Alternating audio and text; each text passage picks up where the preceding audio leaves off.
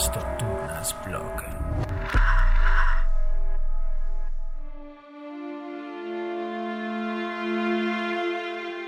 Hola, buenas noches. Bienvenidos a el blog número 4 de Almas Nocturnas. Esta canción que están escuchando, esta música, pues, la creé hoy mismo para YouTube. Hacer una presentación eh, dentro de poco. El video que va a subirse a YouTube, entre otros videos, sobre pues algunas secciones de podcast. Gracias por acompañarme. Y bueno, vamos a empezar con el blog. Síganme en iBox, Anchor, Breaker, Google Podcast, Podcast, Radio Public, Spotify y Spreaker como Albas Nocturnas en los diferentes programas que tenemos acá.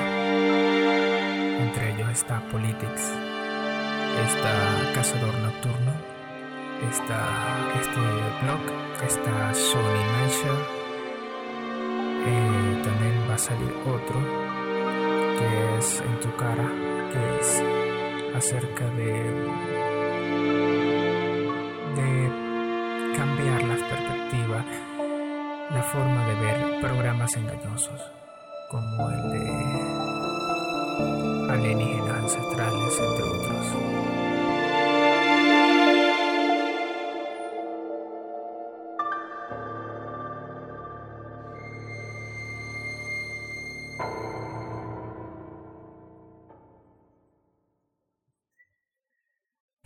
comentarios y sugerencias o colaboraciones, por favor pueden escribirme al correo javehectorwork arroba sohomail.com Jave con H, ave con B pequeña, ave, Héctor Work de trabajo en inglés, W-O-R-K, arroba Z-O-H-O mail.com o sígueme en Twitter como ja, arroba havehector, también en Instagram como arroba havehectorplay, también en YouTube en los canales Almas Nocturnas y Havehector Videos.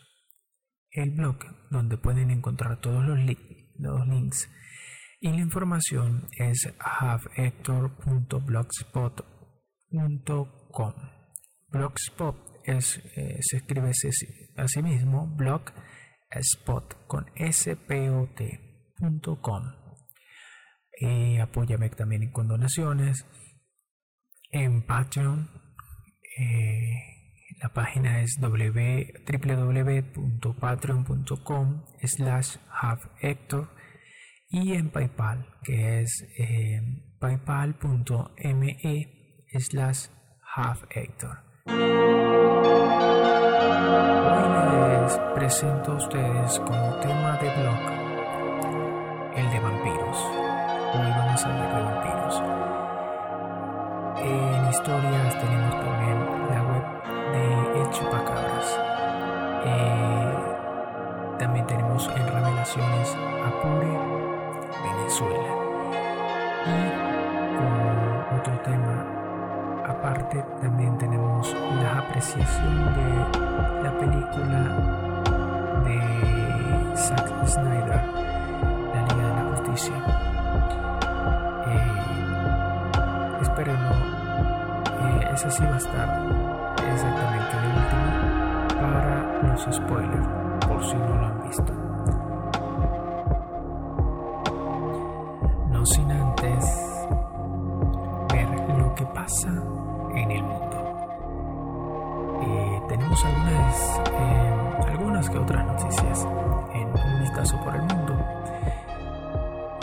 brasileñas traen la preocupación al cono sur de América. Brasil es el segundo país más afectado por debajo de Estados Unidos. Francia es el primer país europeo y el cuarto en el mundo. España es el noveno. También tenemos que dimite el primer ministro eslovaco por el escándalo de la vacuna rusa, ya que compró dos millones de vacunas rusas a espaldas de los socios de la coalición, provocando un terremoto político en ese país. En el breve plazo de un mes, el gobierno revolucionario ha pasado de acusar a España de humillaciones, esto es en Venezuela, acciones colonialistas y política xenofóbica a mantener un cordial encuentro en búsqueda de relaciones constructivas y respetuosas. Así lo señaló el canciller Jorge Arreaza tras reunirse con Cristina Galach, secretaria de Estado de Asuntos Exteriores de España en el inicio de un viaje imprevisto que sucede en medio de la tormenta desatada por el rescate millonario concedido a la aerolínea Plus Ultra que cuenta con accionistas cercanos al chavismo.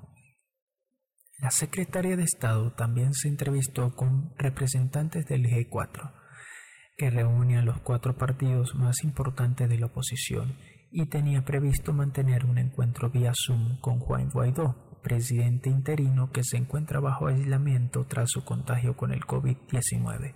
Por cierto, a Juan Guaidó le bajaron también la investidura de presidente a líder eh, opositor.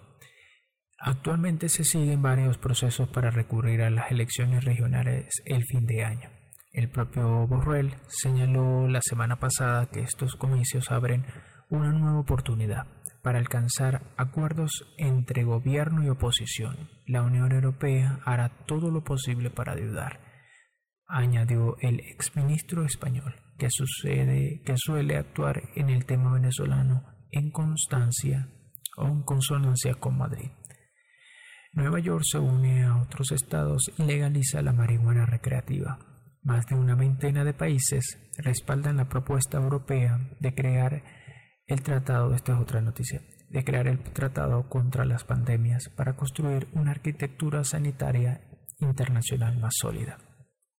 También en el canal de Suez sigue eh, con atasco por vía lenta y contrarreloj para tratar de reflotar el barco y reactivar este canal por el que pasa el 10% del mercado mundial. Bueno, en esta noche tan fría acá en mi casa. Bueno, eh, Emmanuel Macron confina toda Francia, Francia perdón, durante un mes y cierra las escuelas al menos tres semanas.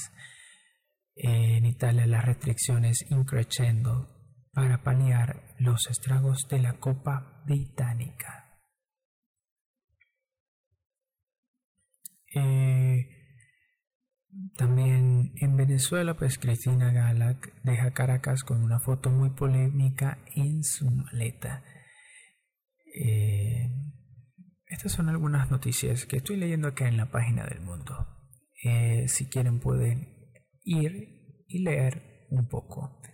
Eh, condenan a nueve veteranos activistas pro democracia de Hong Kong por una manifestación de 2019. En Estados Unidos, al menos cuatro personas, entre ellas un niño, mueren en un tiroteo en California. Esto es otra vez un tiroteo. tiroteo. Eh, dinero de la mafia donde no llegan los fondos de la Unión Europea. En Estados Unidos la policía detiene al sospechoso de la brutal agresión a una mujer asiática en Nueva York. Eh, habían pedido, habían enviado fotos para encontrar a este ciudadano. Bueno, esto es em, en parte de lo que podemos decir. Eh, también el COVID-19 causa aumento global de problemas en embarazos, obviamente por lo, por lo que estamos en cuarentena. Em, también en Londres, pues que recuerdan, hacen mural o eh, están recordando de, diferentes formas a los fallecidos por COVID-19. En ciencia también comprueban que un meteorito explotó en la Antártida. Eh, también explican misteriosas cruces eh, en Iglesia de Santo Sepulcro. Eh, también la NASA compartió nueva imagen panorámica de Marte. Eh, y Francia vuelve a confinamiento, esto ya lo habíamos leído. IBM busca prevenir la próxima pandemia. arzobispo, arzobispo desmiente a Meghan sobre boda previa con Harry. Eh, acusan a China de ocultar datos sobre origen de pandemia. Eh, bueno, y aquí incluso hay uno, eh, cae presunto mafioso gracias a sus videos de cocina. Imagínate, eso fue en Italia. En España tendrá cuatro vicepresidentas. Y bueno, esto es tanto en el en el portal del mundo y en el portal de CNN. Bueno, vamos a pasar al tema principal del blog. Bienvenidos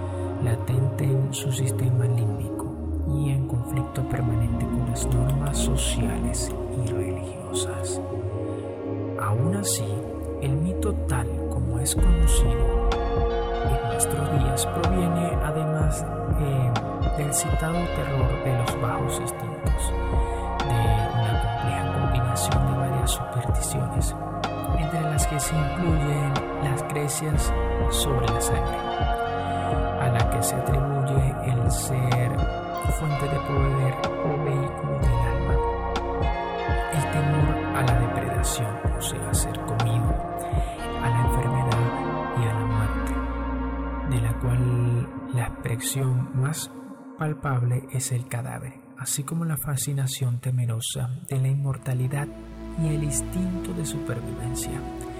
Algunos estudiosos sugieren que el mito del vampiro, sobre todo el que se popularizó en Europa después del siglo XVII, se debe en parte a la necesidad de explicar en un contexto de pánico colectivo las epidemias causadas por enfermedades reales que asolaron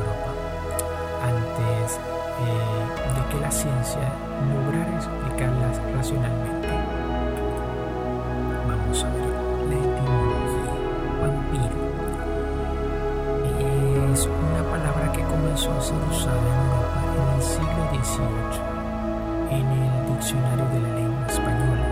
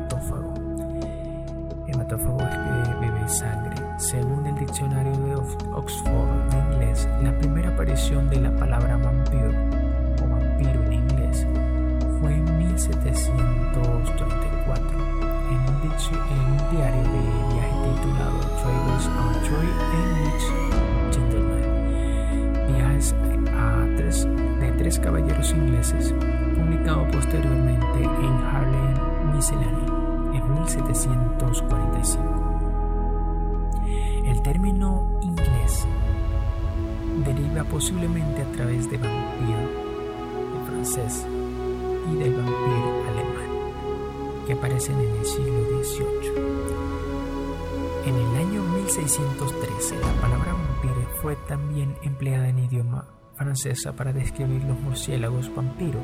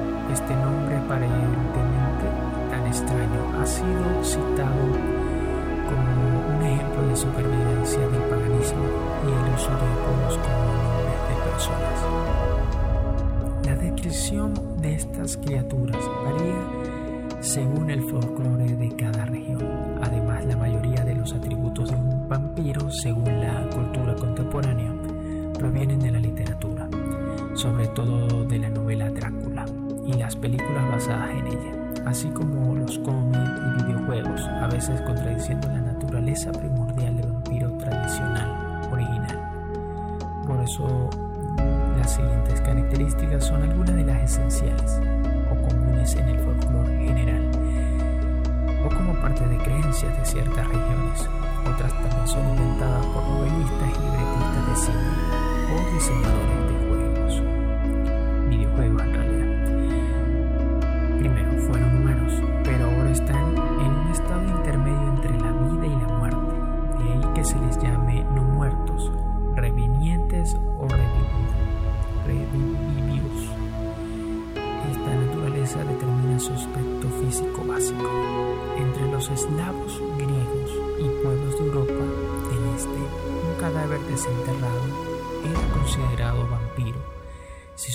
parecía hinchado y le salía sangre, presuntamente de sus víctimas, de la boca o la nariz. También se notaban que sus uñas, pelo y dientes eran más largos que cuando había, había sido enterrado, e incluso poseía un aspecto más saludable de lo esperado, mostrando piel sonrosada y pocos o ningún signo de descomposición era considerado un, vampiro. Pero también hay que considerar que eh,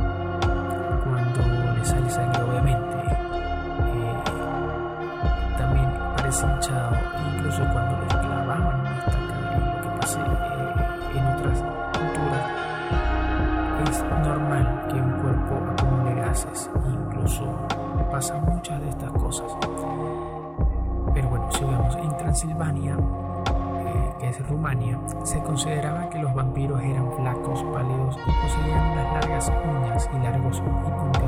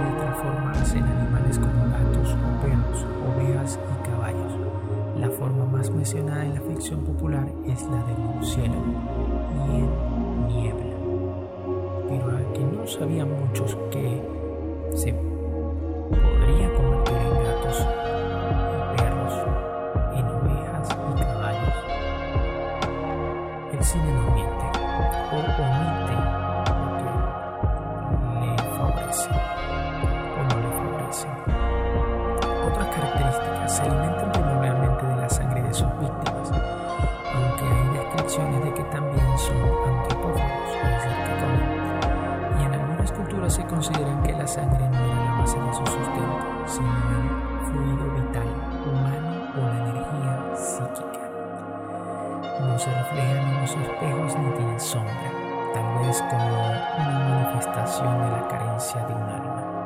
Este atributo no es universal, pues por ejemplo el vampiro griego poseía tanto sombra como reflejo, pero es muy popular gracias a novelistas como Bram Stoker que lo mencionan en su novela Drácula. Los vampiros, por su naturaleza demoníaca o su origen sacrílego, o sea, de sacrílego, no soportan los símbolos cristianos y por eso pueden ser alejados usando una cruz cristiana o agua bendita. Y no pueden usar o no pueden cruzar por terrenos consagrados como los de una iglesia. Son indestructibles por medio de convencionales y son extremadamente fuertes y rápidos, pero se debilitan juntos, junto a las corrientes de agua. Se supone que los vampiros son vulnerables a la luz del sol, entre los eslavos se creía que no solo puede resistir la luz del sol, sino que en algunos casos podían bajar, viajar perdón, a otro pueblo y llevar ahí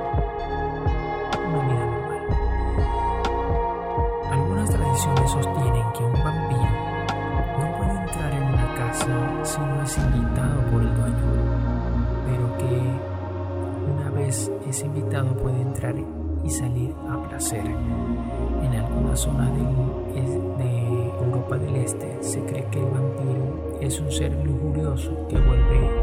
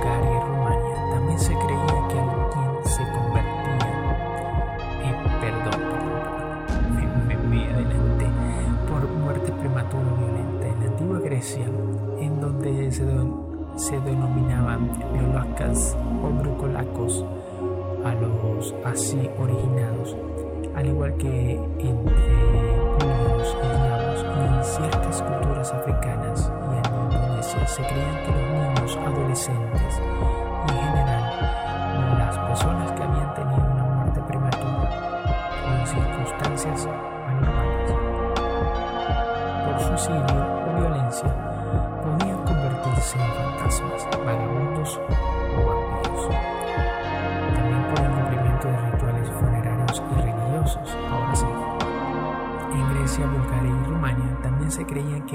se convertía en vampiro después de morir, si quienes debían ocuparse de preparar y vigilar debidamente el cadáver no realizaban los rituales adecuados o no cumplían bien su tarea, como impedir que un animal, especialmente un perro gato o, incluso una persona pasaran sobre el mismo. Esta creencia es similar a la de los hindúes que consideraban que los espíritus en espera de reencarnar, perdón, pueden convertirse en vampiros si nadie les recuerda y realizar los berserkas, rituales funerarios de rigor para facilitar su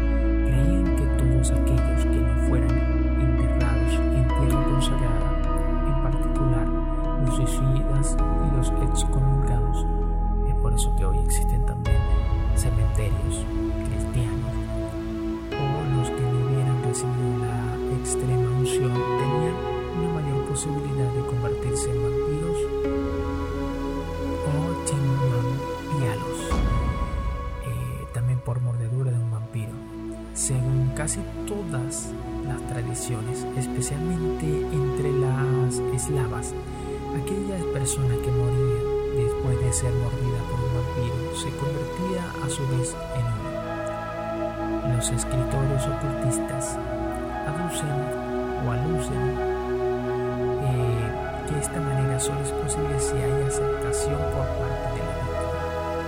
Los autores de literatura de ficción le han dado de esta manera convertirse en vampiro, una connotación sexual intensa, muy atractiva para propósitos dramáticos. ¿Cómo se puede identificar eh, un vampiro? Existen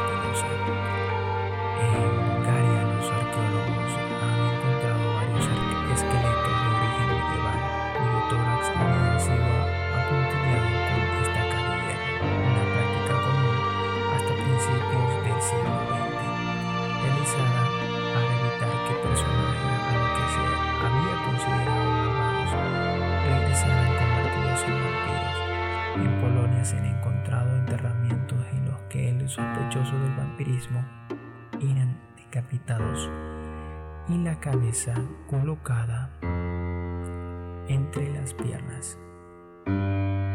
Ok. Em, talismanes y sustancias y objetos protectores. Numerosos objetos y sustancias que varían de región en región son mencionados en leyendas sobre vampiros por su efecto antropaico, es decir, por tener la propiedad de alejarlos o destruirlos.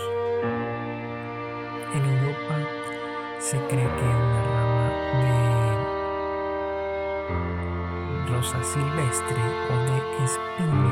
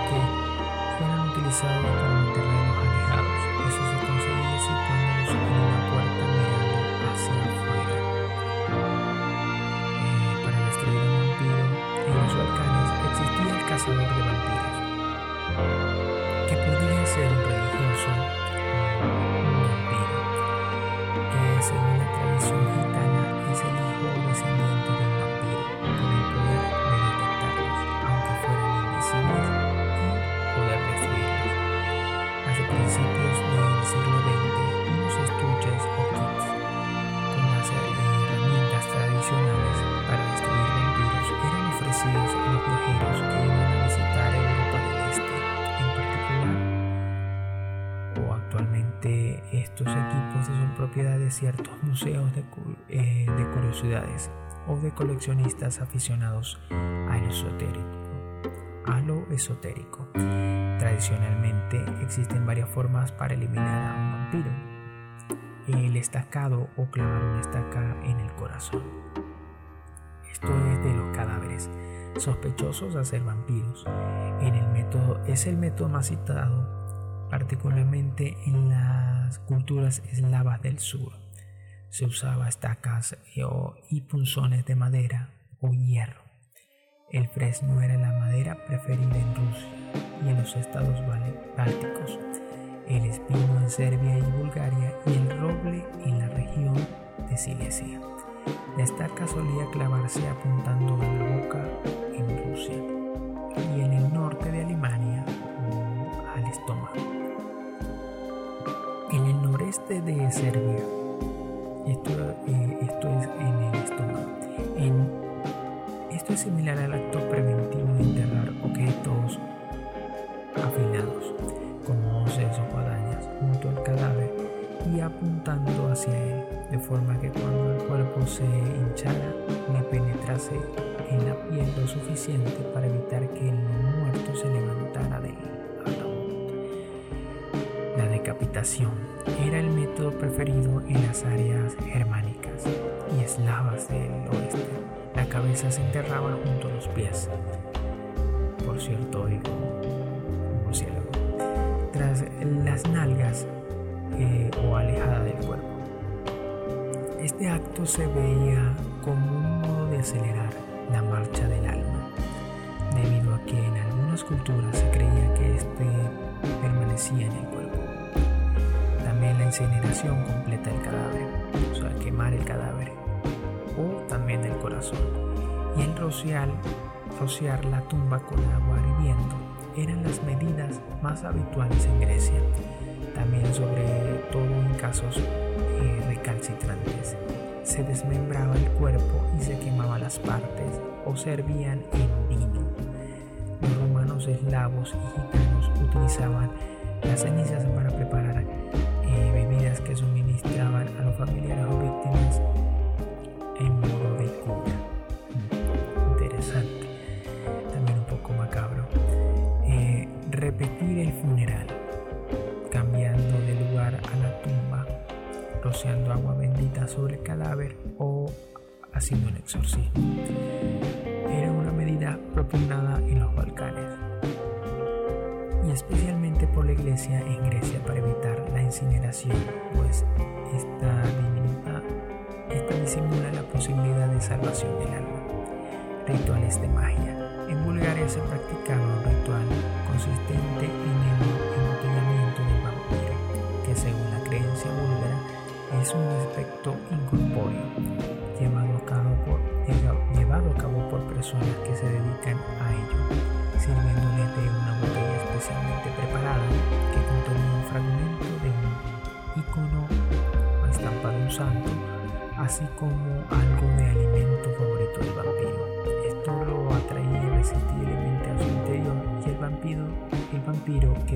allí, ya que el hechicero se apresuraba a cerrarla con un corcho.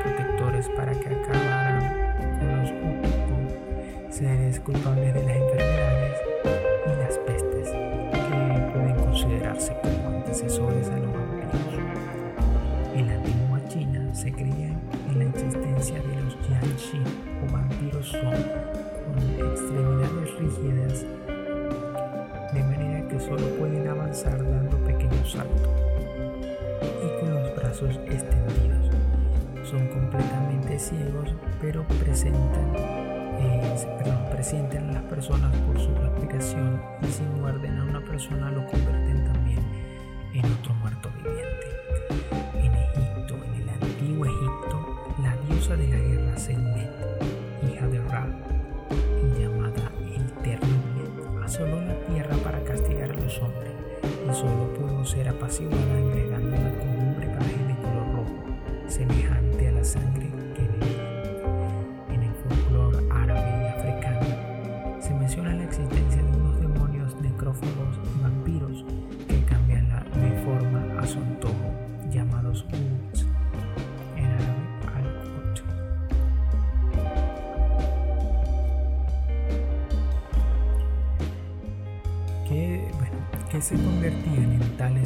por haber tenido una muerte violenta. En uno de los relatos de las mil y una noches, llamado Honor de un vampiro protagonista, es un En el judaísmo, uno de los arquetipos míticos es Lili, la primera mujer de Adán, de quien se decía que se alimentaba de sangre de los niños no circuncidados y es inspiradora de muchos personajes de vampiresas seductoras en la ficción por su asentado carácter sexual. En la India, los Yetala, demonios vampiros, ocupaban un lugar muy importante en las naciones y como parte de la corte de Shiva, rondan los lugares de cremación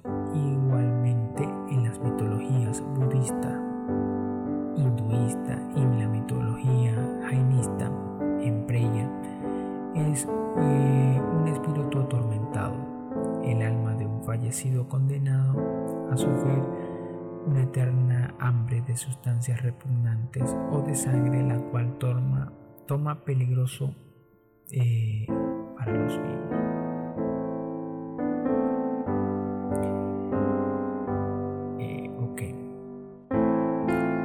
En América, el pueblo amerindiño mapuche tiene entre sus creencias la existencia de un ser vampírico conocido como el Piuchui Huichem, que atacaría principalmente a animales, pero también a humanos. Igualmente creían en la existencia de una criatura vampírica acuática conocida como Jake Kufe, el cuero, Posteriormente, ambos seres tomarían, eh, formarían también parte de las noches eh, de la tradición chilena. Eh, los aztecas creían en unas diosas temibles llamadas eh,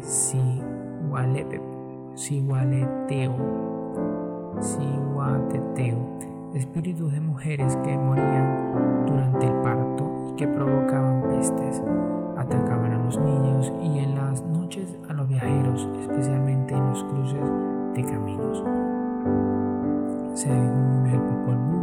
los mayas creían que el guardián de Xibalba era un murciélago con rasgos humanos llamado Kamazoutz, eh, que decapitaba a los extraños. Un mito del pueblo Swat que habita en la selva amazónica en Ecuador y Perú, dice que los Chenshan, como denominan a los murciélagos hematófagos que habitan en las cavernas, transformados por su gusto en derramar sangre. En Europa, la mitología griega incluye la leyenda de hija de Belo, rey de Libia, quien por sostener un romance con Zeus sufrió la ira de la diosa Hera, que asesinó a sus hijos y la convirtió en un monstruo despiadado que mataba niños y seducía a viajeros extraviados para devorarlos y alimentarlos con su sangre. Otro mito griego la empupusa o empusa, ser monstruoso con pies de bronce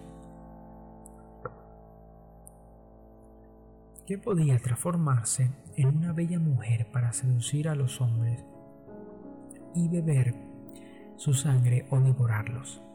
En las leyendas romanas se hablan de los cinco deidades con rostro de mujer y cuerpo de pájaro que absorbían la sangre de los humanos mientras estos dormían.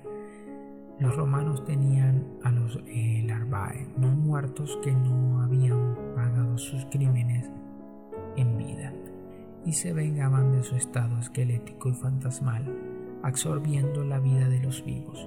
Entre los francos, la ley eh, sálica, promulgada en el siglo V, prevé multas a quienes practiquen el vampirismo. La mujer vampiro que devore a un hombre comprobándose su culpabilidad debería pagar una multa de 8.000 deniers, o sea 200 so.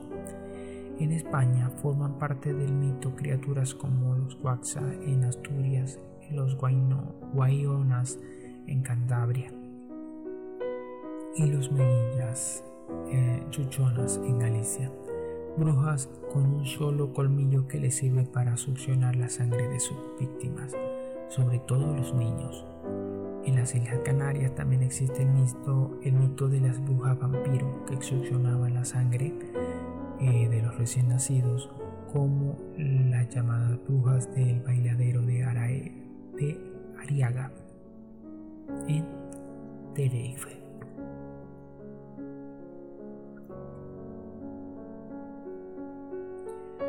El vampiro en la edad moderna. El vampiro en la edad moderna.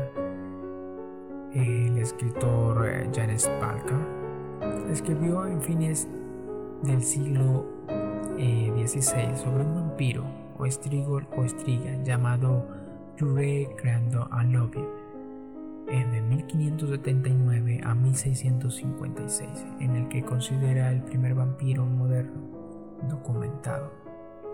Y, y desde comienzos del siglo XVIII, las menciones del vampiro pasaron de las tradiciones populares a las publicaciones periodísticas y eruditas en Europa, apareciendo descripciones y análisis de casos específicos, de los cuales el más emblemático es el del haiduk serbio llamado Arnold Paul, que motivó la inquietud de, de las autoridades del imperio austrohúngaro hasta el punto que comisionaron sucesivas investigaciones conducidas por médicos militares austriacos, que incluyeron la exhumación y examen de los cadáveres sospechosos. El 13 de febrero de 1731, el padre de uno de los investigadores, el vienés Dr. Johann Friedrich Glaser, corresponsal del diario Commercium Literarium, de Nuremberg, eh, remitió al periódico una carta describiendo el caso tal y como se lo relató su hijo mediante una, eh, una misiva fechada el 18 de enero. Más tarde el médico Johannes Fluckenberg, eh, quien condujo la segunda investigación, publicó en Belgrado la obra Vision y Repertum 1732. Este libro, que circuló con profusión por Europa, popularizó, popularizó el vocablo latino vampiros, que no se empleaba con normalidad hasta entonces, y justo a la carta de Glacet fueron difundidos, citados y reproducidos en numerosos tratados como, eh, bueno, y y artículos sobre eh, los vampiros. En el llamado siglo de las luces, cuando se propugna el triunfo de la razón y el desprestigio de las supersticiones, se intentó desvirtuar las leyendas sobre vampiros. En 1746, el monje benedicto de la abadía de Senones y exégela de la Biblia, don Agustín Calmet, publicó su obra Diserciones sur la partition des anges, des démons y des espíritus, eh, el sur de los revenants, el vampires de Hongrie de Boheme, de Morevé y de Silesia, más conocido como el Tratado sobre de Vampiros, y traducido al español por Lorenzo Martín del Burgo, con la intención de desacreditar el mito mediante argumentos cristianos. Pero tanto esta como otras obras que nacieron a la sombra de la ilustración en contra del mito de los vampiros eh, como il Discernione sopra vampiri de 1774 del arzobispo de Florencia Giuseppe Danzat solo consiguieron incrementar aún más la creencia en ellos. Bueno, vamos a empezar ya en la, en la, edad contemporánea. El vampiro, que ya desde el siglo XIX es un icono universal en la literatura de ficción, sigue presente en crónicas periodísticas y en leyendas urbanas actuales. El caso más famoso en Estados Unidos en tiempos recientes y clásico en el folclore de, la, Nueva Inglaterra, ajustado a los cánones del mito, es el incidente sucedido eh, con Mercy Brown, fallecida a los 19 años a causa de tuberculosis con Exeter, Rhode Island, en Rhode Island eh, y cuya exhumación eh, en 1892 fue realizada ante el temor de que se había convertido en vampiro. Igualmente es notable en la Inglaterra del siglo XX el caso del vampiro del cementerio de Highgate en el suburbio londinense que a finales de la década de los 60 fue el escenario de una leyenda urbana según la cual era rondado por un vampiro con características fantasmagóricas. Se cobró algunas víctimas antes de ser destruido con intervención de autodenominados cansadores de vampiros, que incluso llegaron a organizar a una cadena la noche del 13 de marzo de 1970 cuando decenas de curiosos y ocultistas invadieron el cementerio en busca del supuesto vampiro. Unas eh, en regiones de África psicocolonial o posicolonial y en pleno siglo XXI eh, se siguen produciendo rumores sobre vampiros asociados a los colonos misioneros o representantes de organismos europeos. Y adaptando a la modernidad. Aquí se mencionan vehículos automotores, sobre todo eh, de los pintados de color rojo, usados para raptar a las víctimas y el uso de jeringas para extraerle la sangre. El vampiro ya en la cultura contemporánea el arquetipo de este vampiro es, eh, se usa también como, prototipo en personajes de videojuegos, en los, cómics y en la literatura popular y el cine. También como icono, icono y disfraz que no se puede faltar en Halloween.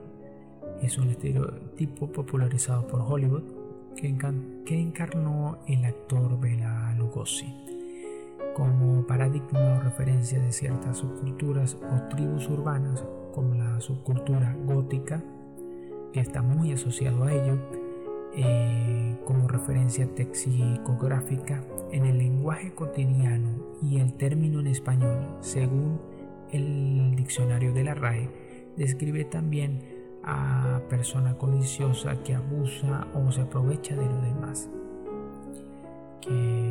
Eso es en sí resume esto. Em, vamos embargo, personajes históricos de vampiros.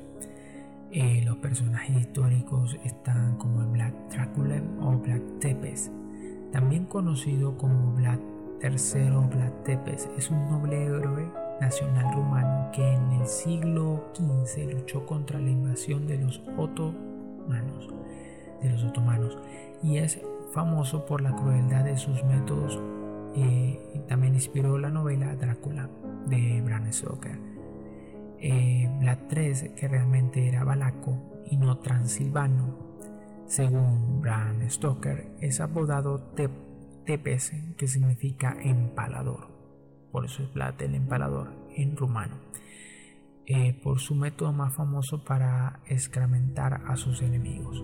Draculea significa hijo, hijo de Drácula, que a su vez significa el dragón, y que era el título de su padre, Vlad II, el Volvoda o príncipe, caballero de la Orden del Dragón, debido a su éxito en expulsar a los turcos de Valaquia, eh, por lo cual vivió en constante estado de guerra durante 1431 y 1476 y liberar la comarca de la delincuencia.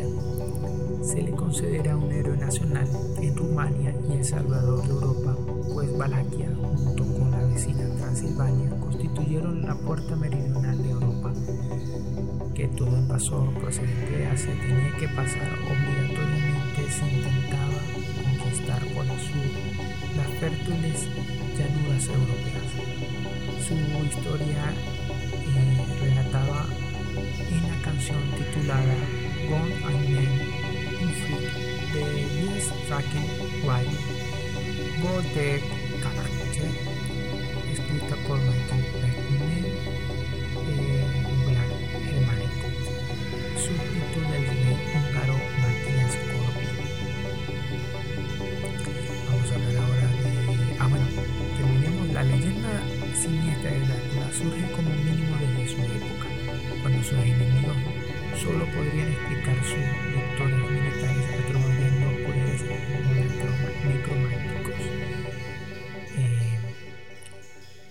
siglo XX su figura ha tratado de ser reivindicada. La condesa Elizabeth Bathory, llamada la condesa sangrienta, este personaje vivió en los siglos XVI y XVII e inspiró a Sheridan de Fanau para crear en 1872 a la protagonista de su famosa narración, Camilia Elizabeth, importante aristócrata famosa en su época en Europa por su belleza. Fue acusada de secuestrar en el castillo, en su castillo, en la actual Eslovaquia, a numerosas doncellas vírgenes, nobles y campesinas a quienes torturaba y desangraba hasta la muerte para obtener la sangre que usaba en sus baños y bebía,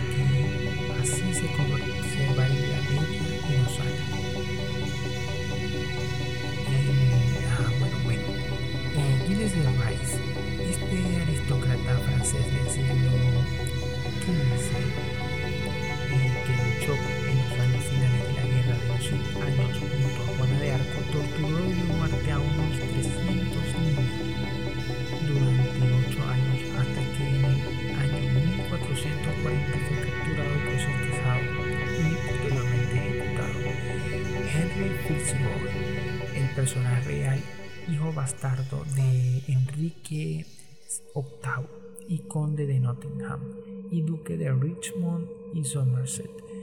Murió a los 17 años, posiblemente de tuberculosis, aunque su muerte no está esclarecida, ni hay referencias históricas a actividades criminales o vampíricas. Inspiró a la escritora Tamba Hoff, un personaje del mismo nombre, un vampiro bueno, novelista y detective que protagoniza la saga de la sangre Blood, Ties convertida en serie de televisión.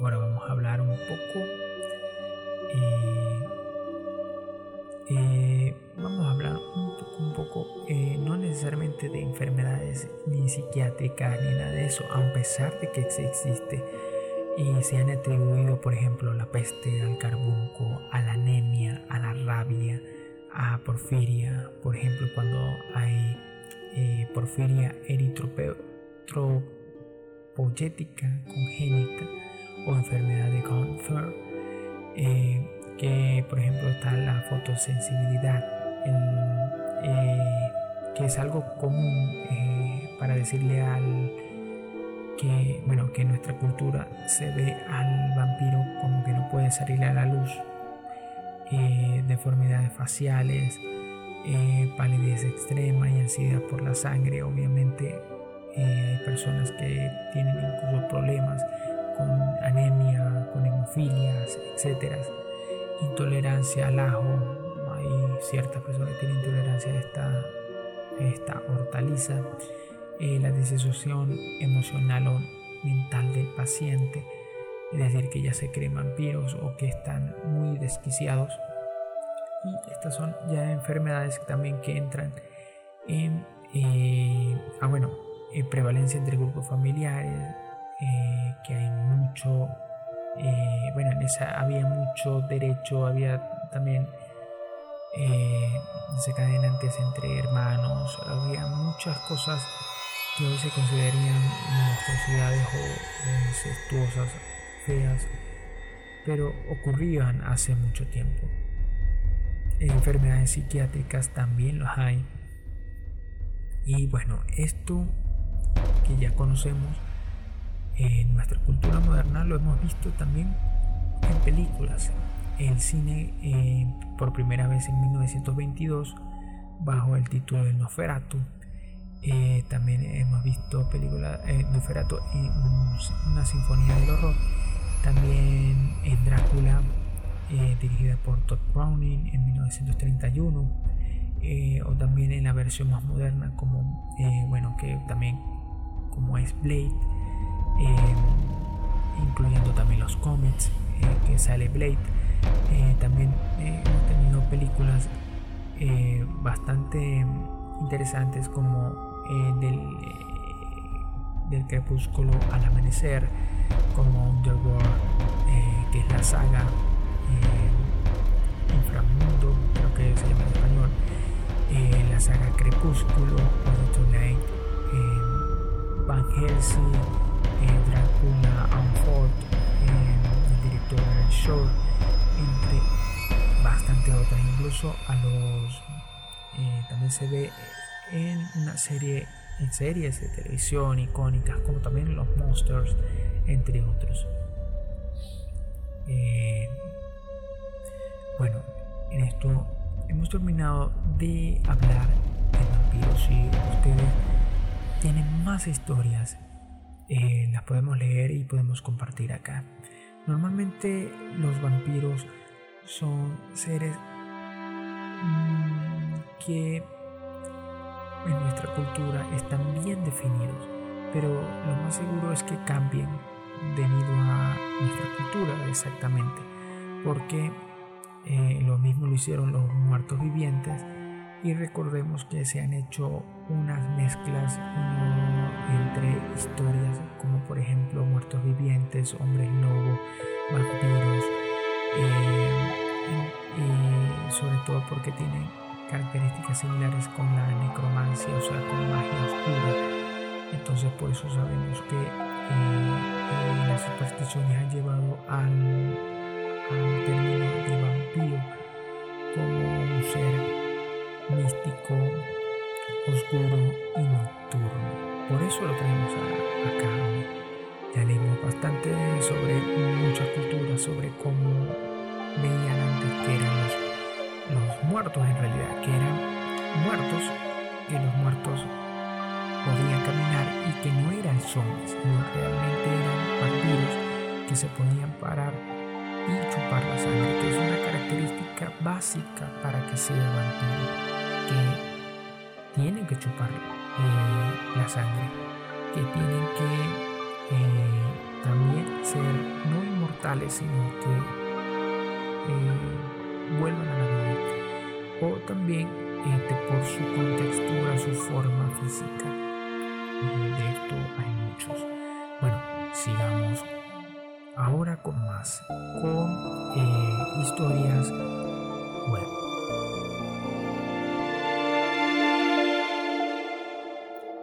Historias web. Ok, en historias web vamos a hablar algo que también tiene que ver con chupar sangre o beber sangre. Vamos a hablar de ese mito que teníamos en el 2000. Yo recuerdo por allá cuando lo veía y, era de noche y uno decía, no, sí, está por ahí en nuestras casas, por afuera y no sabemos si de verdad está allí, nos puede hacer daño. El chupacabras. Eh, Mira, los primeros reportes de ataques ocurrieron en marzo de 1995 en Puerto Rico.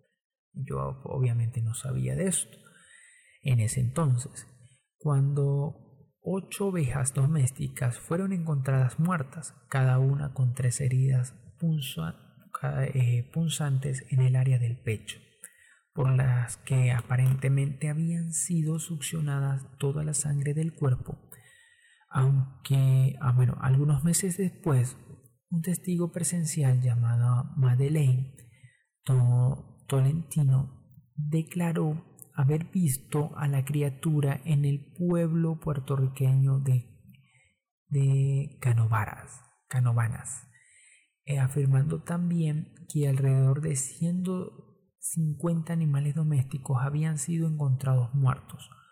Poco después de esos reportes en Puerto Rico, empezaron a surgir reportes de muertes de animales en circunstancias supuestamente similares provenientes de otros países como República Dominicana, Argentina, Bolivia, Chile, Colombia, Honduras, El Salvador, Nicaragua, Panamá, Perú, Brasil, Estados Unidos, Ecuador y México. La creación del término chupacabras ha sido atribuida al comediante y empresario puertorriqueño Silvenio Pérez, quien lo acuñaría al poco tiempo de haberse publicado los primeros incidentes. Eh, hablemos sobre el origen del mito. El libro Jones eh, Theory de Polar, Theory Polar sí escrito por Sir John Franklin en 1823, dice los melancólicos sonidos que se oyen en las silenciosas noches de verano. Y bueno, como ahora estamos cerca de estas eh, vacaciones de verano, y que la ignorancia de los hombres blancos considera como los gritos del chupacabras, God Zucker en inglés, God Zucker, Zucker son realmente, eh, según mi informante, que es, un indio, los lamentos de estos infelices seres, refiriéndose a los espíritus de determinados muertos.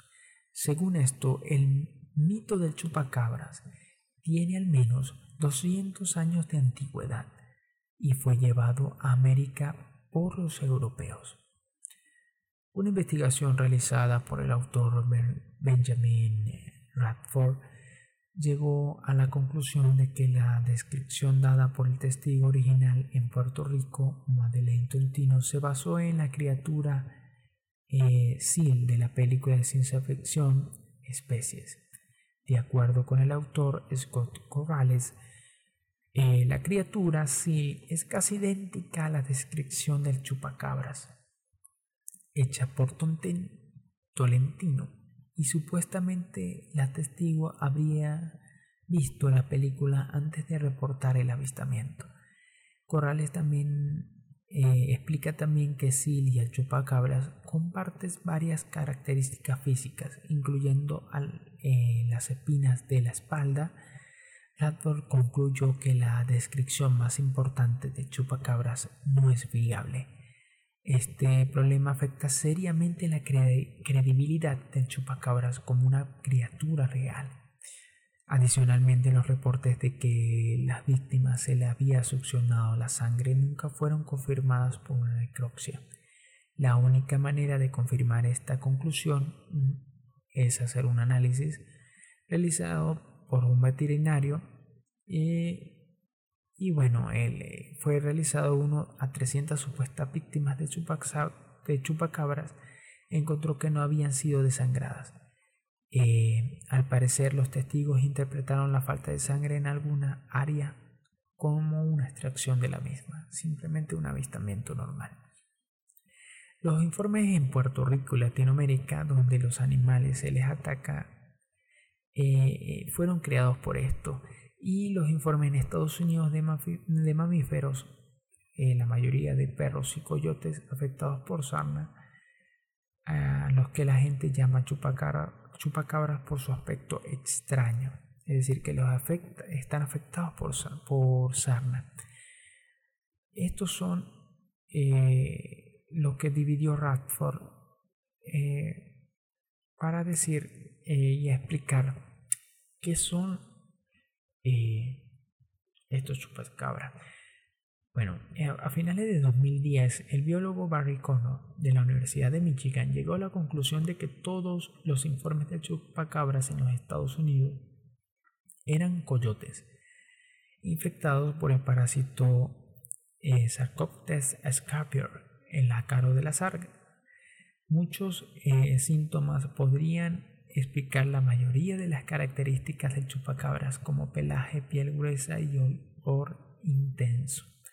O'Connor determinó que los ataques se produjeron eh, porque estos animales estarían tan debilitados que les resultaría difícil la caza. Por lo tanto, podrían verse obligados a atacar el ganado. Más fácil que cazar un conejo o un ciervo. Eso obviamente. Y esto pasa mucho con las gallinas, los coyotes, los lobos, etc incluso los perros. Aunque varios testigos llegaron a la conclusión de que los ataques no podían ser obra de perros o coyotes porque la víctima no había sido devorada. Dicha conclusión no es correcta. De acuerdo con expertos, tanto perros como coyotes pueden matar a una presa y no consumirla, ya sea por inexperiencia, lesiones o dificultad para matarla. La presa también puede sobrevivir al ataque directo pero morir luego de hemorragia interna o choque circulatorio. La presencia de dos agujeros en la presa correspondiente a los, a los colmillos son de esperar ya que esta es la única manera que la mayoría de los animales carnívoros terrestres tienden eh, a atrapar a una presa. Bueno, vamos a ver un poco la cronología de esto del chupacabras. En 1995 a 1999 se vio un reporte eh, de una criatura eh, que proliferaron a mediados de la década del 90 en México, el suroeste de los Estados Unidos y en China. Los primeros reportes provenientes de Puerto Rico sumaban más de 200 en el año de 1995. En el 2000 a 2010 fue el boom. Fue boom, boom, boom bastante. Eh, en, en abril de 2000, en la ciudad minera de Calama, en Chile, se informó de un centenar de animales de corral desangrados y o mutilados de forma muy extraña. Situación que se mantuvo hasta casi finales del 2002. Pronto se produjo una serie de denuncias recogidas por la prensa sensacionalista proveniente de otros sectores del país, aunque nunca se pudo concretar nada extraordinario. Un campesino eh, mató una huiña provocando atención internacional y otros confundieron el, eh, el feto de un monito de monte con este ser eh, y surgió un mito urbano sobre que una supuesta misión de la NASA habría llegado al, país a estudiar este fenómeno. Eso fueron una de las cosas. También hubo en el condado de Coleman, eh, hubo eh, también por lo del lobo y el coyote mexicano. Eso hubo una cantidad de cosas en esta década, incluso del 2011 al 2014. El eh, Lake Jackson y que hubo avistamientos. Eh, en la mayoría de los casos, las criaturas han resultado ser coyotes con escabioses, también llamados sarna, una dolorosa eh, bueno, y en ocasiones mortal enfermedad que hace que el animal se le caiga el pelo y se le formen costras en la piel, entre otros síntomas. Para algunos científicos esta explicación es suficiente, no creo que haya que buscar más teorías, afirma Barry O'Connor, entomólogo de la Universidad de Michigan que ha estudiado el parásito que causa la sarna. Eh, de la misma manera, el especialista en enfermedades Kevin Kill eh, ha observado imágenes de cadáveres de, eh, de supuestos chupacabras y afirma que se trata de coyotes, pero comprende que otros no fueran capaces de reconocer a este animal.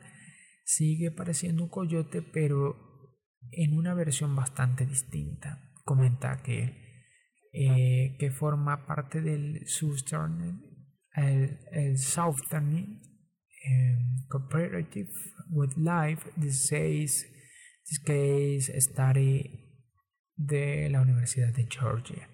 Si lo viera en el bosque no habría pensado que se tratara de un chupacabras, pero yo he estudiado coyotes y zorros con sarna durante mucho tiempo y una persona no profesional en cambio no podría confundirlos. En teoría, eh, la teoría de que los chupacabras son coyotes sarnosos explicaría por qué se les suele ver atacando el ganado. Los animales que sufren esta enfermedad suelen estar muy débiles y si no consiguen sus presas habituales se acercan al ganado, que es más fácil de cazar. Y en cuanto a la idea de que chupan sangre, sobre o sangre como los vampiros, es posible que se trate de una exageración propia de la leyenda. Creo que es parte del mito. Esto añade O'Connor. Ya hoy en día, a pesar de que se ha reportado más avistamientos y le han dicho chupacabra por término genérico, eh, se ha demostrado, pues sí, que en la mayoría de los casos son coyotes y en los otros pues no se puede determinar porque no hay suficiente eh, material para poderlo estudiar. Pero ya sabemos que el chupacabra pues ya no ya es más que un mito. Prácticamente es algo que se arraigó a muchas culturas y pueblos sobre todo en Latinoamérica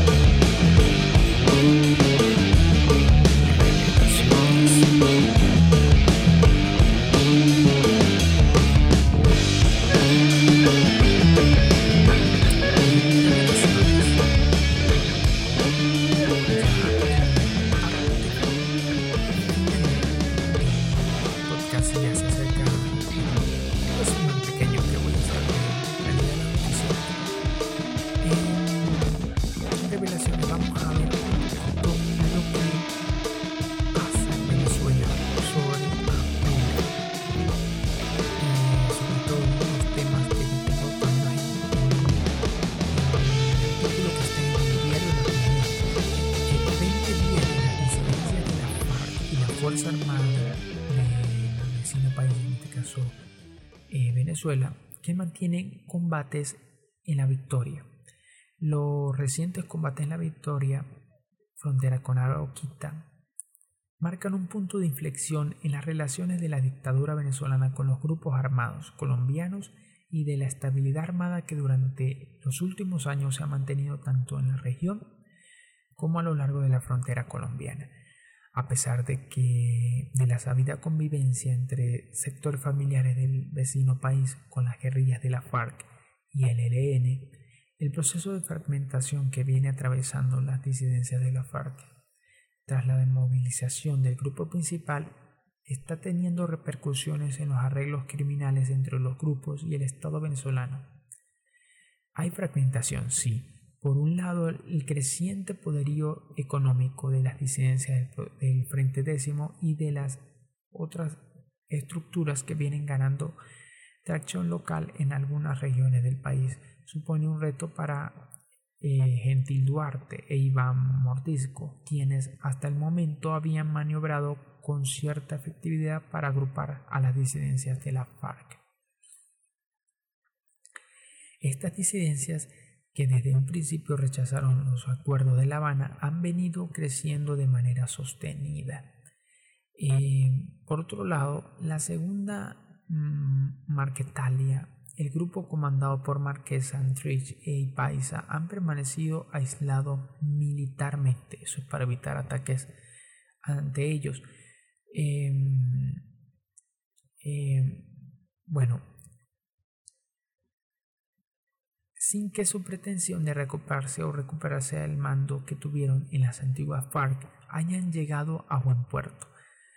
Por el contrario, en lugares como el Pacífico nariñense, eh, ambos grupos se han enfrentado militarmente. Esto no quiere decir que las relaciones entre las disidencias y la segunda Maquetalia sea de confrontación abierta. De hecho, como lo dio a conocer en su momento la Fiscalía General de la Nación, fue justamente Gentil Duarte quien protegió a Marqués y los demás líderes de la segunda Marquetalia cuando huyeron hacia Venezuela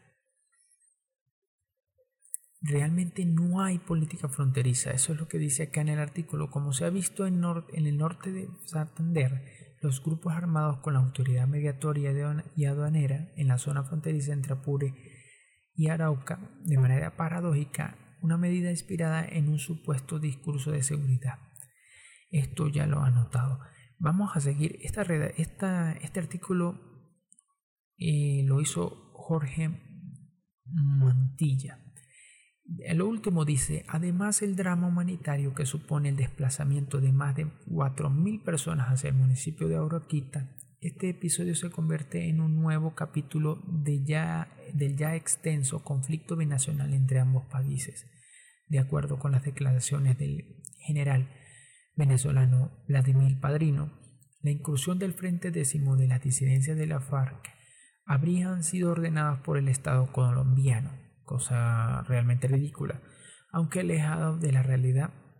Esta narrativa es fundamental para legitimar el accionar de la dictadura cuyas Fuerzas Armadas recién se estrenan en un enfrentamiento armado significativo en los últimos años. Em, en CNN, por lo tanto, eh, dicen, mientras tanto, dice, entre tanto, organizaciones no gubernamentales como Provea, denuncian que Apure se ha convertido en una zona de guerra. Advierten que el conflicto entre la FAN, la Fuerza Armada Nacional Bolivariana, y presuntos FARC, eh, que ya habíamos mencionado, ha ocasionado destrucción y lamentables pérdidas de vidas en Apure. Y denuncian que más de 3.000 venezolanos han huido a Colombia por el caso y que 30 campesinos permanecen detenidos. El director de la ONG Fundaredes, Javier Tarazona, quien ha venido informando y denunciando sobre incidencias del caso, respondió a tales señalamientos. Ahora pretende Padrino López criminalizar el trabajo de promoción y defensa de los derechos humanos en el conflicto del Estado Apure. Ataque contra su ONG y medios en lo en, es una evidencia del autoritarismo sumado, con, sumado a la negación de operaciones de la FARC e, e y ELN, em, guerrilla colombiana del Ejército de Liberación Nacional, en 20 estados de Venezuela, escribió en Twitter. Padrino López ofreció un balance sobre las acciones que aseguró se registran desde el 21 de marzo, el domingo 21 de marzo en el que afirmó que hasta el momento han muerto seis personas que él calificó como terroristas y 39 personas que han sido detenidas, 27 de las cuales habían sido puestas a la orden del Tribunal Militar 14 de control, y agregó que a los otros 12 fueron detenidos este viernes sin precisar si ya fueron presentados ante tribunales. Detalló que en el marco de estas acciones han decomisado armamento, granadas, municiones, explosivos, prendas militares, vehículos, eh, drogas y equipos tecnológicos con información relativa a sus actividades. Previamente, pasado martes, el alto funcionario había informado que despidieron con honores a dos militares que fallecieron en los enfrentamientos del domingo pasado con grupos irregulares armados colombianos. El pasado miércoles, el Ministerio de Relaciones Exteriores de Colombia había manifestado su preocupación por los graves efectos humanitarios que los enfrentamientos armados en la región limítrofe del departamento de, eh, departamento de Arauca puede tener en la sociedad civil del estado de Apure. En una serie de tweets publicados este miércoles, la Cancillería de Colombia hizo un llamado a la comunidad internacional para unirse a la asistencia de lo que denominaron crisis humanitaria, al indicar que más de 3.100 personas se vieron obligadas a desplazarse al país para protegerse.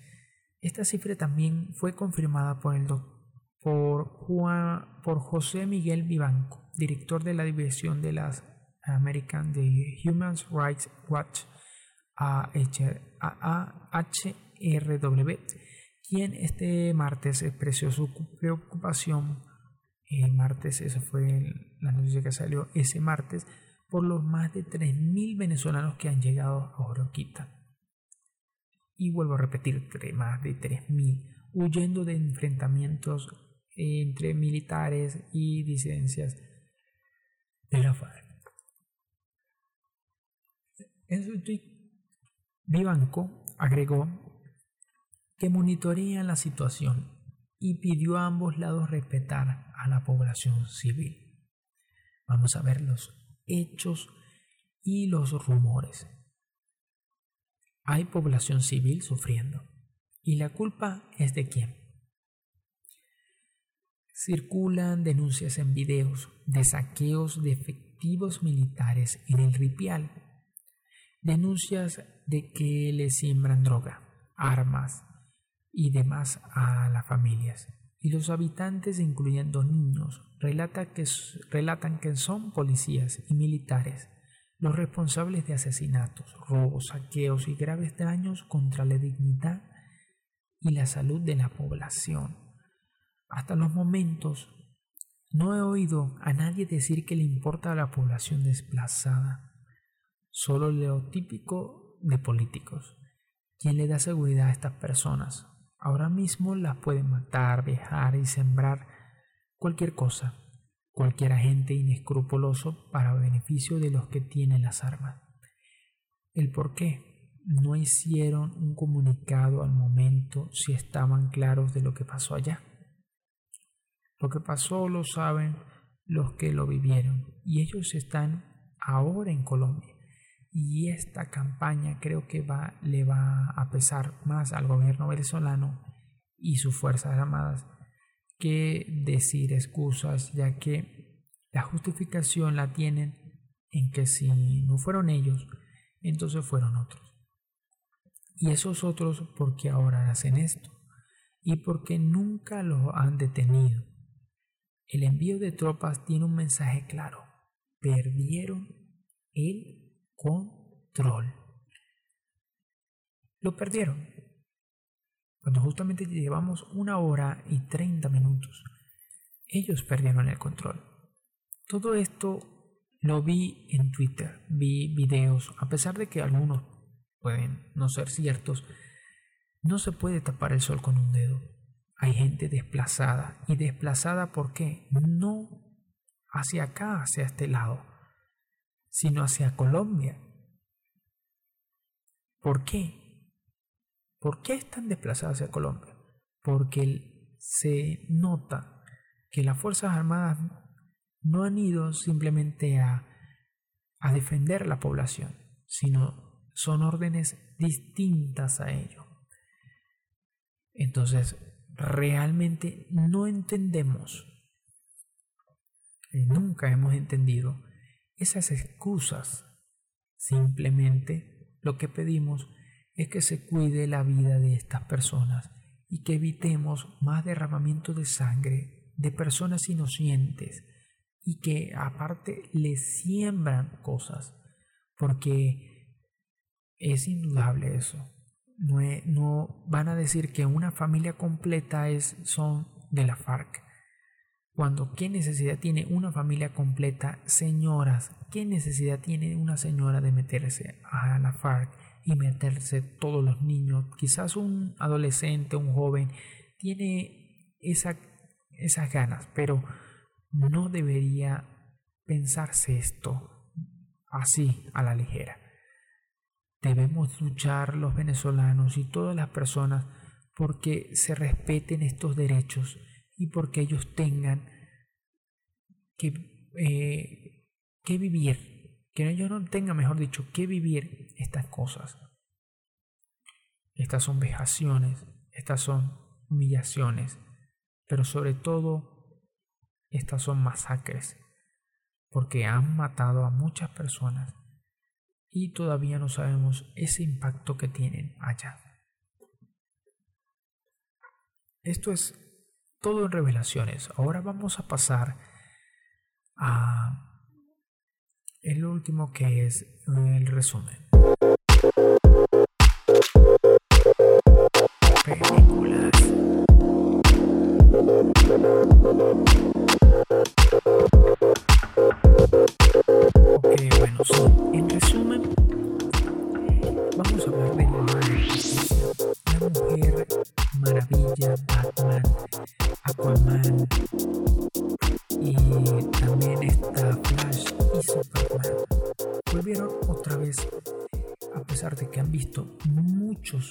Muchos, muchos, eh, ustedes habrán visto análisis de esto, de estas películas.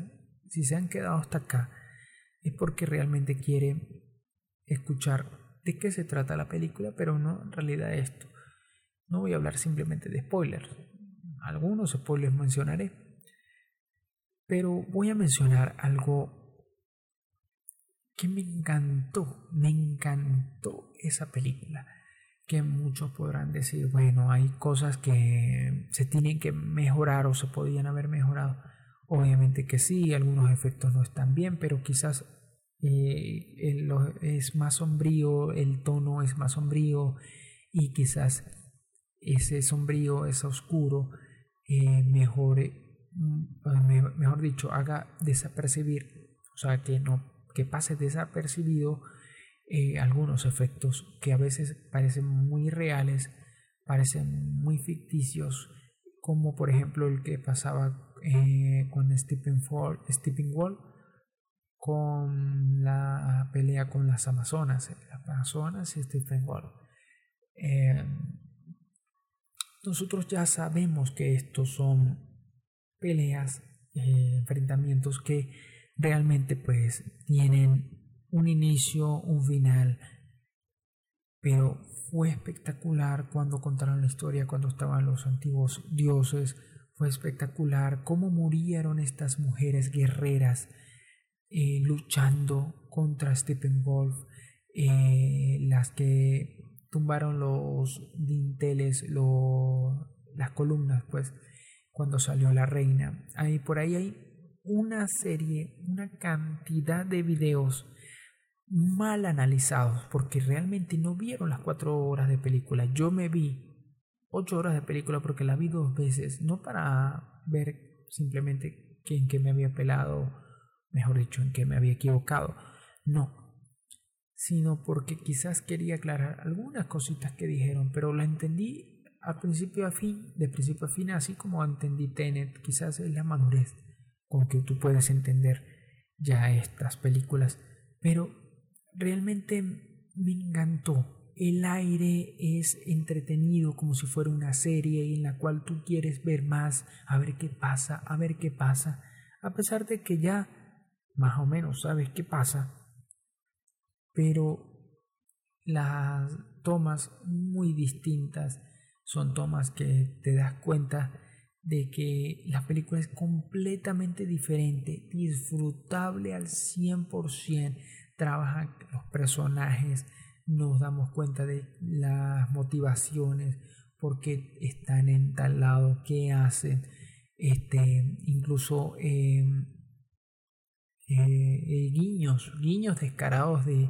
a, feministas, a pesar de que no es feminista, en realidad guiños, guiños a, a, la industria, eh, sobre todo que está apoyando fuertemente a, a la mujer, eh, sobre todo haciéndole guiños como la Mujer Maravilla, diciéndole a la niña, tú puedes ser lo que quieras ser, o este, diciéndole a ella, a Stephen Wolf, yo no, yo no le pertenezco a nadie. Esos son eh, términos feministas, pero que en parte en la película, a pesar de que pues en mi concepción no cae bien, quizás no bien, bien, bien, quizás a alguien le cayó bien, a, a, una niña le cayó bien y el día de mañana se puede levantar y decir yo voy a hacer lo que yo quiero ser, no lo que me impongan, lo que yo hablaba hace unos blogs anteriores, de imponer, bien sea por dinero, por cantidad de cosas, y que las mujeres siempre se dejan imponer.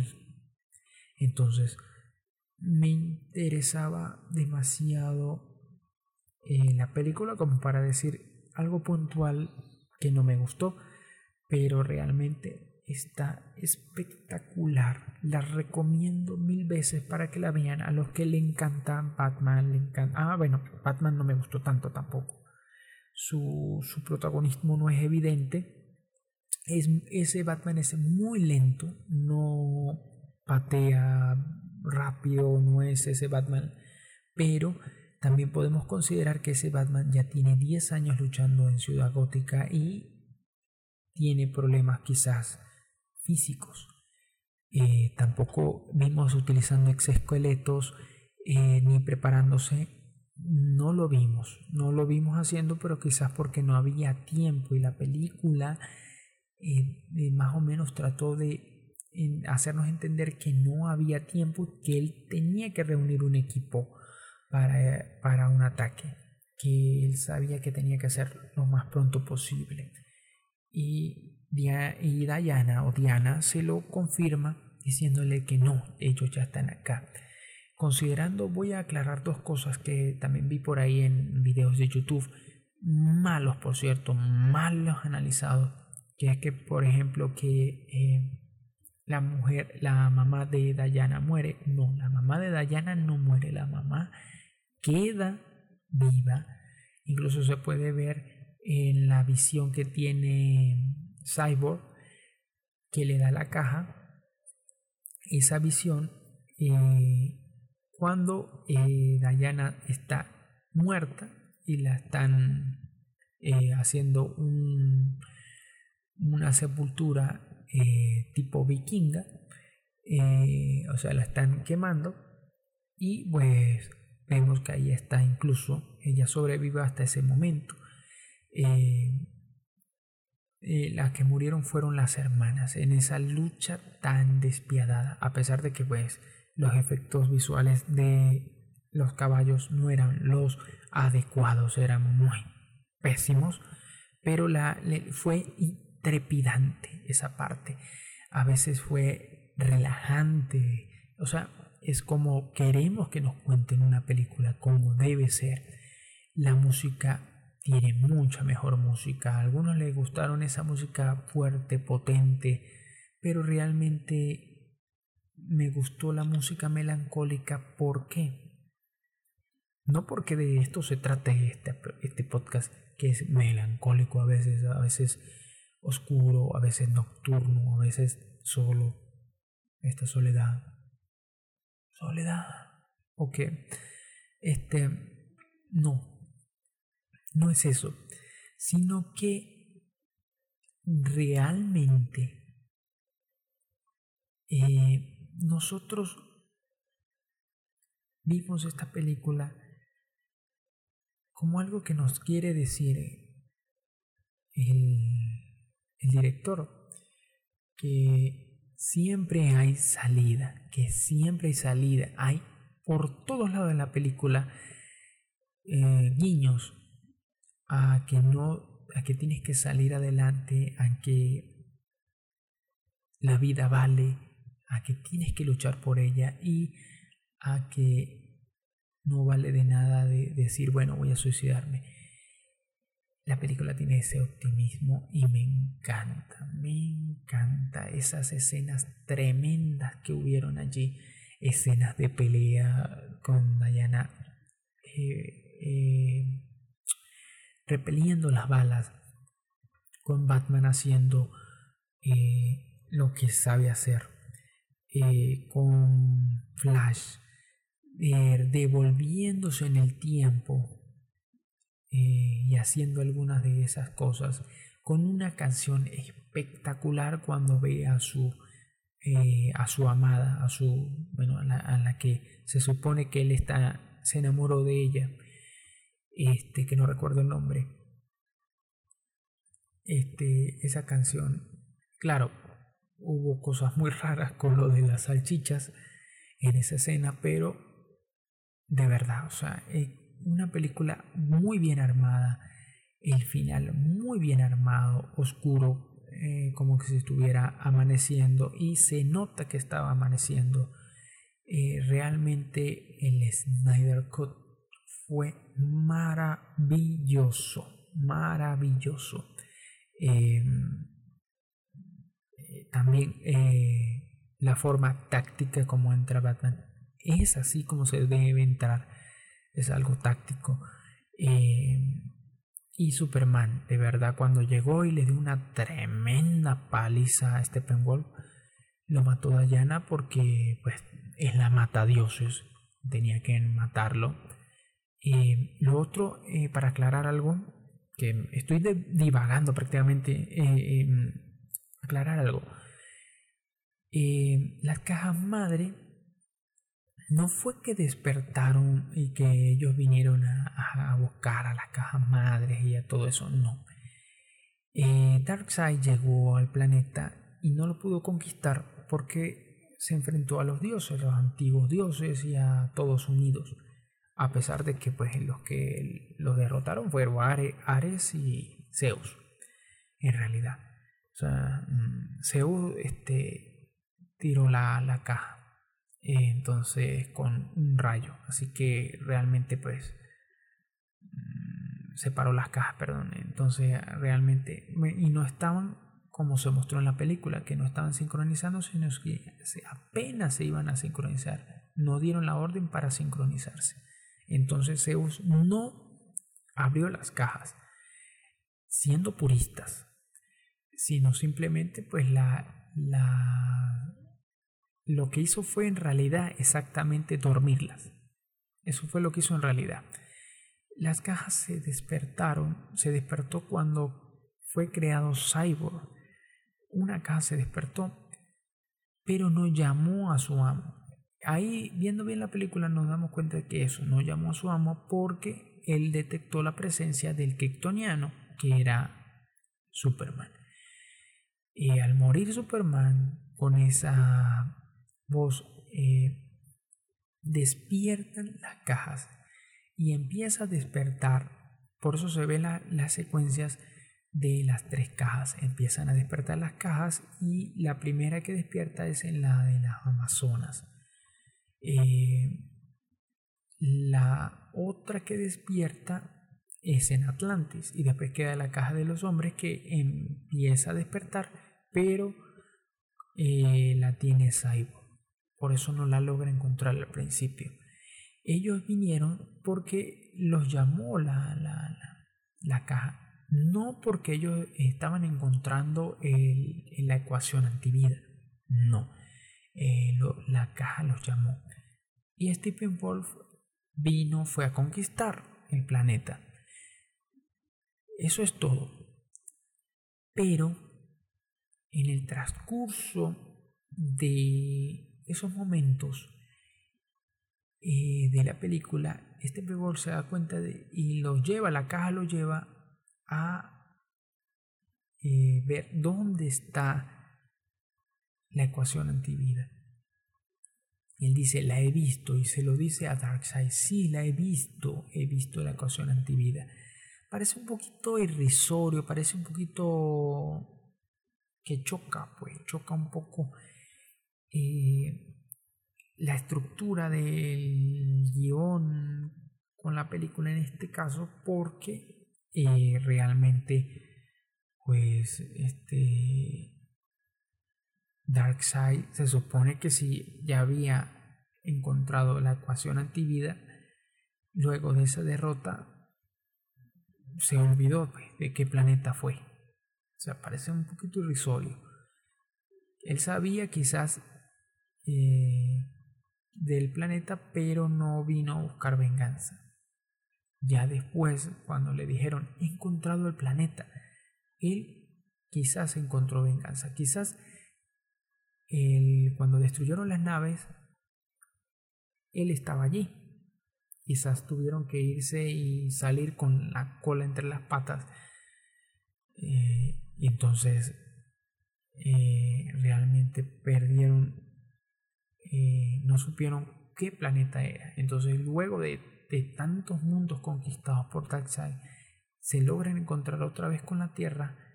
Y ahí sí dice, voy a dar mi venganza, voy a tener mi venganza. Y ahí va a tener. Y ahí termina, hasta ahí termina el Snyder Cut. Cosa que les, les, eh, les digo que si lo quieren apoyar, apóyenlo en Twitter. Apóyenlo en Twitter. Que a pesar de todo, pues siempre la presión vale de algo. Eh, realmente mm, luego lo que pasa con Lex Luthor sobre Batman que le dice quién es es porque ya Batman ya tiene tiempo de haber luchado contra muchos eh, muchos villanos y la ciudad gótica no está tan difícil como antes eh, parece ser también que van a lanzar una película de Flash y otras, entre otras películas. Y un Suicide Squad nuevo. Pero vamos a esperar esto con el tiempo para ver qué pasa.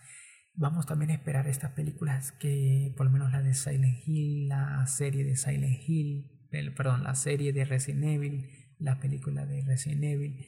les invito a que vean, o que oigan, perdón, Cazador Nocturno, que está basada en Silent Hill. Este, también va a salir la película Mortal Kombat. Eh, va a salir eh, John Wick. Y la película, no recuerdo cuál fue la que se retrasó, pero fue o John Wick o Matrix 4. Creo que es Matrix 4 que se retrasó. Y este Rápido y Furioso también se retrasó. Y bueno, esperando que lleguen más películas. Eh, les hablaré luego de otras películas en otros blogs, pero bueno, ya hasta aquí estamos llegando por este blog. Les em, lo que les voy a decir simplemente es apóyenme dándole like eh, en la plataforma que están utilizando para escuchar este podcast e inclusive pues vayan a Twitter en Facebook todavía no ha llegado a la página, pero en Twitter, vayan al blog, que recuerden que es javierto.blogspot